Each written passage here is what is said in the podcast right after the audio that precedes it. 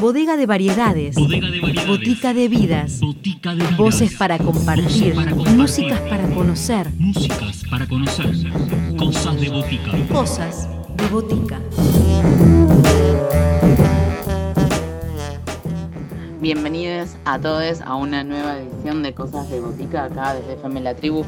La idea de compartir las propuestas sonoras de los artistas, de qué manera se encuentra la vuelta para que el arte siga circulando, se resignifique y, y estos tiempos que nos han tocado vivir duran- durante este 2020 no entorpezcan la creatividad. Nuestro primer artista del día es el compositor, arreglador, cantante y saxofonista de la ciudad de La Plata, Mato Ruiz, quien nos va a estar contando por dónde han andado sus propuestas, sus sonoridades, sus trabajos y, y lo que ha ocurrido durante este año. Voces protagonistas. Historias en primera persona. Cosas de botica. Cosas de botica. Hola, soy Mato Ruiz, músico de La Plata. Eh, quería compartirles este proyecto nuevo que, con el que estoy haciendo algunos lanzamientos. Estos lanzamientos son el resultado de muchos años de trabajar como músico, como arreglador, como saxofonista eh, y por supuesto como cantante, guitarrista y compositor. Eh, mi relación con la música es prácticamente desde siempre, ya que mi papá era músico, él era director de orquesta, así que yo me crié entre ensayos de orquesta, ensayos de coro. Eh, comencé a estudiar desde muy chiquito música a los 8 años. Después estudié en la Facultad de Bellas Artes en La Plata, composición. eh, y paralelamente a toda mi, carrera académica, digamos, toqué mucho en bandas. Así que también curtí todo lo que fue los 90 en los bares y un poco esta mezcla de academicismo y, y música popular eh, fueron formando mi identidad como músico. Durante todos los 2000 eh, tuve un proyecto que se llamó Mutandina, que era una banda con un toque muy funk, muy latino también, muy bailable. Con esa banda editamos dos discos. Luego saqué un disco en 2015 solista que se llamó Alimento. Y después estuve tocando mucho tiempo solo. Y ahora desde el año pasado, 2000, fines de 2018, que volví armar un proyecto fijo después de tocar con mucha gente y solo también. Esta es una banda compuesta por mi amigo de la adolescencia Carlos Sánchez, eh, batero de muchísimos años, eh, Mauro Cambarieri, bajista que también fue bajista de Mutandina, y Martín Ruiz, que es mi hijo más grande, que toca la guitarra. Con ellos estamos grabando un material eh, del que ya presentamos tres adelantos, son tres simples, presentamos en 2019 otoño, eh, y ahora en junio presentamos Control, que es una canción que grabé junto a Lisandro Aristimuño. Y el último lanzamiento que está fresquito ahora de, de octubre, que se llama Para Ver. Así que primero les voy a presentar la canción Otoño.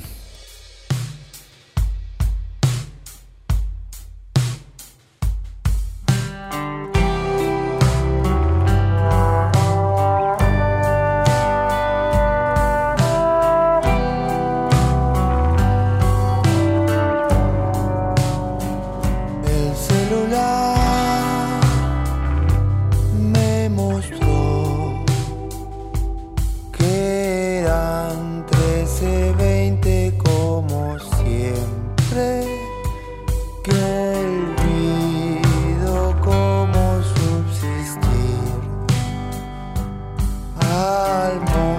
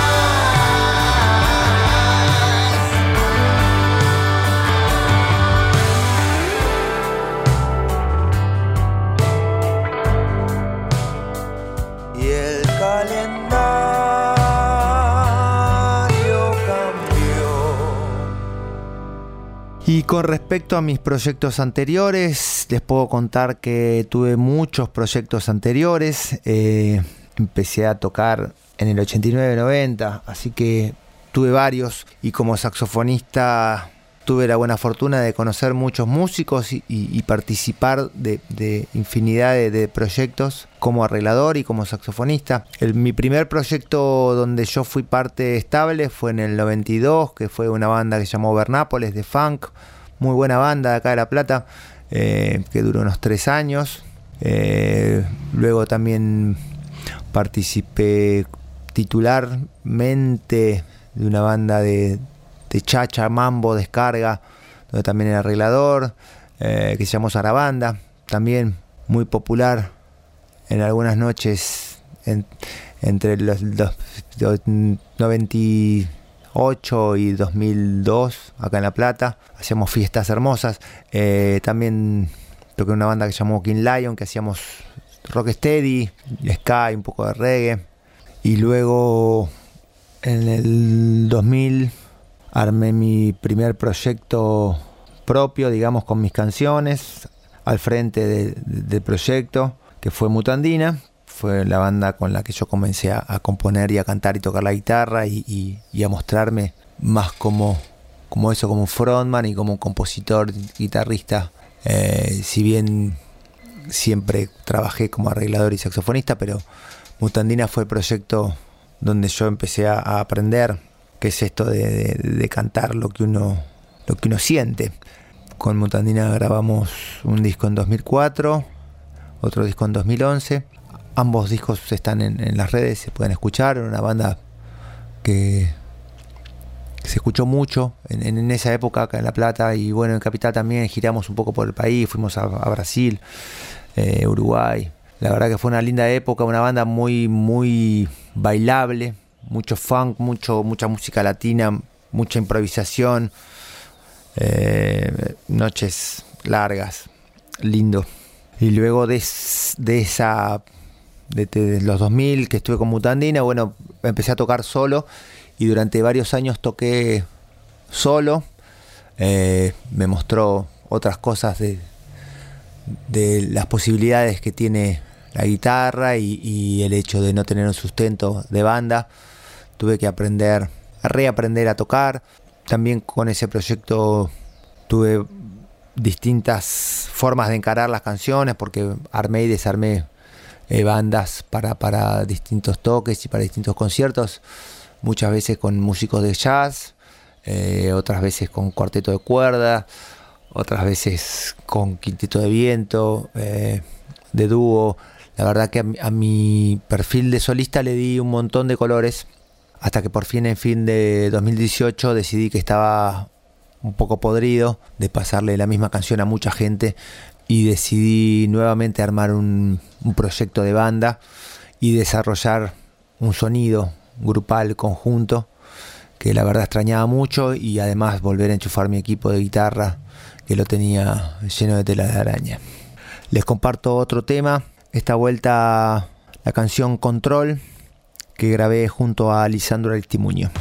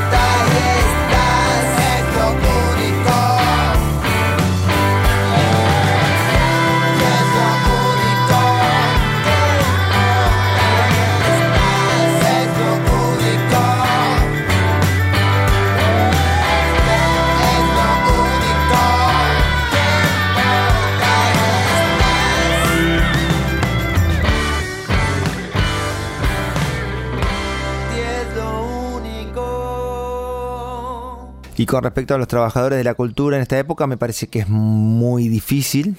En la ciudad de La Plata, yo creo también que tiene que ver un poco según las ciudades y cuál sea la intencionalidad política de, de atender estos problemas. En La Plata la intencionalidad política siempre ha sido muy baja y con la gestión de Garro es nula, no baja. Es pésima. Pero bueno, es parte de una ideología que considera que la cultura no es necesaria. No solo eso, sino que además están debatiendo una ley totalmente medieval con respecto a, los trabajadores en general. Yo creo que en, en los trabajadores de la cultura hay gente que se ha podido adaptar y ha tenido posibilidades y la gente que necesita sí o sí, por ejemplo los músicos que necesitan salir a tocar y que no dan clases o que no, no laburan de otra forma, sí, cl- claramente está complicado. El tema que para este sector, si no hay una gestión de gobierno que pueda hacer una suerte de red de contención, es algo que se va agrandando. Por otro lado, yo creo que también viendo la parte positiva, en lo que a mí respecta, aprendí muchas cosas, porque, bueno, la- el confinamiento hizo que, que- todo lo que tenga que ver con la autogestión se, se concentrara, digamos. Yo aprendí muchas cosas con respecto al audio, a dar clases por Zoom y, y todo lo que hemos aprendido todos con respecto a, la, a estas posibilidades, estas herramientas que existen, que existían de antes, pero bueno, se hicieron más populares y también me da la sensación que los eventos al no poder ser presenciales se internacionalizan también, entonces es lo mismo tocar un concierto para gente que vive en Suecia o para gente que vive a 15 cuadras de tu casa. Y bueno, este 2020 a mí, más allá de todo, me permitió editar estos temas, eh, el video de Para Ver, este último corte. Y el proyecto es lanzar el disco en, mayo del 2021 y retomar las tratativas de una gira que íbamos a hacer por Brasil, que bueno, se cortó por todo esto. Y además eh, retomar también contacto con, con varios agentes de distintas partes del país, donde también estaba programando ir a, a- tocar, pero será ya con el disco presentado y, y será ir a presentar ese disco, digamos. Cambió, cambió un poco el orden de las cosas. Esta canción se llama Para Ver.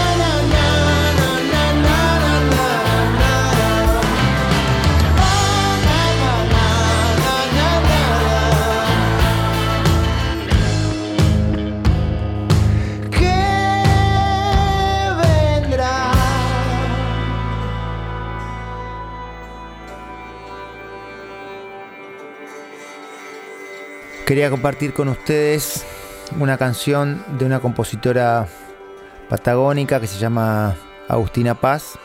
Sus composiciones siempre me interpelan, sus letras, sus músicas, su forma de tocar el piano. Así que los dejo con ella, el tema se llama A veces.